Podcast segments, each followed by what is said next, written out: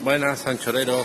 Ay, que ve, qué desilusión. El episodio que subí ayer de. de Sino Superbate no había escuchado. Bueno, pues nada, vea, da igual. Esto no lo hago, me escuchen o no. Esto es un poco de desahogo diario personal. Y bueno, nada.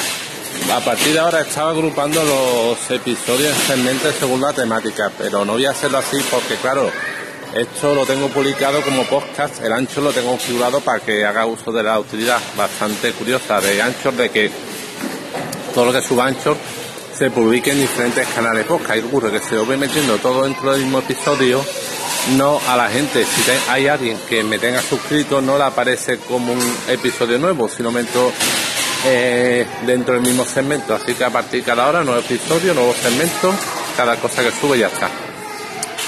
Bueno, cacharreando. Voy a hablar un poquito más de los cacharreos, mis cacharreos varios. Ya he pedido la cerradura de Xiaomi. Espero que me llegue. He pedido la de 45 milímetros y espero que sea compatible con mi cerradura. Esperemos. Porque si no, de volver a China, no sé yo cómo va a funcionar. Segundo, eh, ya tengo la Mi Pad 2 el MyPad 2, MyPad 2 estoy encantado porque es un clon del, del iPad mini estéticamente, con la única diferencia de que por dentro tiene Android en vez de iOS, pero en diseño, en, en la carcasa, en todo, es un clon del iPad. Cuando lo compré me lo dieron venía con MIUI 7, que es la capa gráfica de Xiaomi, que está un poco desactualizada porque ya va por MIUI 9. Eh, así que quise actualizarlo. Eh, problema que, eh, bueno, aparte de que MIUI 9 va sobre eh, Android 5, no está actualizado para Android 6, pero bueno. Y además de eso, ¿qué ocurre? Que la ROM para MyPad 2 de Xiaomi, la única disponible es la China, la versión china, no es la, la versión global. La versión global está preparada para todo el mundo y por tanto trae eh, de serie Google Service y el, Play, el Google Play. ¿Qué ocurre? Que la versión china, como es para el mercado local, local eh, no lo trae.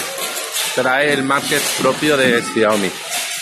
Porque se ve que además que no vendieron mucho fuera, no han vendido mucho el Redmi MyPad 2 fuera de China, pues nos han molestado en hacer una versión, una ROM global actualizada porque luego aparte, por lo visto, cuando lo venden fuera, cada vendedor le mete su propia ROM más o menos preparada, pero no...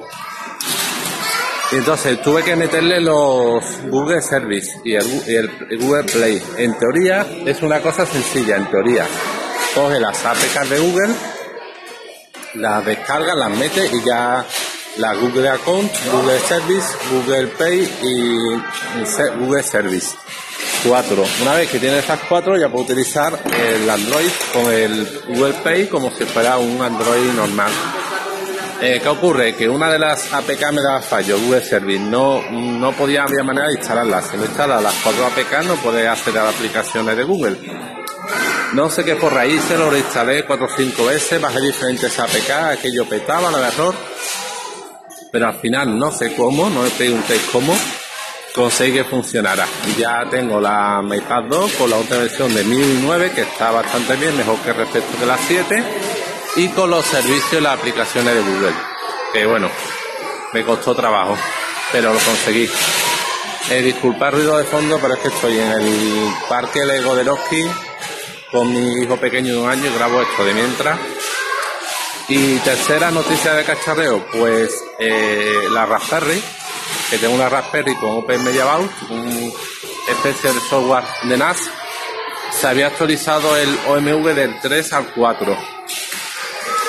Eh, intenté una actualización de la distribución general del OMV3 al OMV4, funcionó, se actualizó.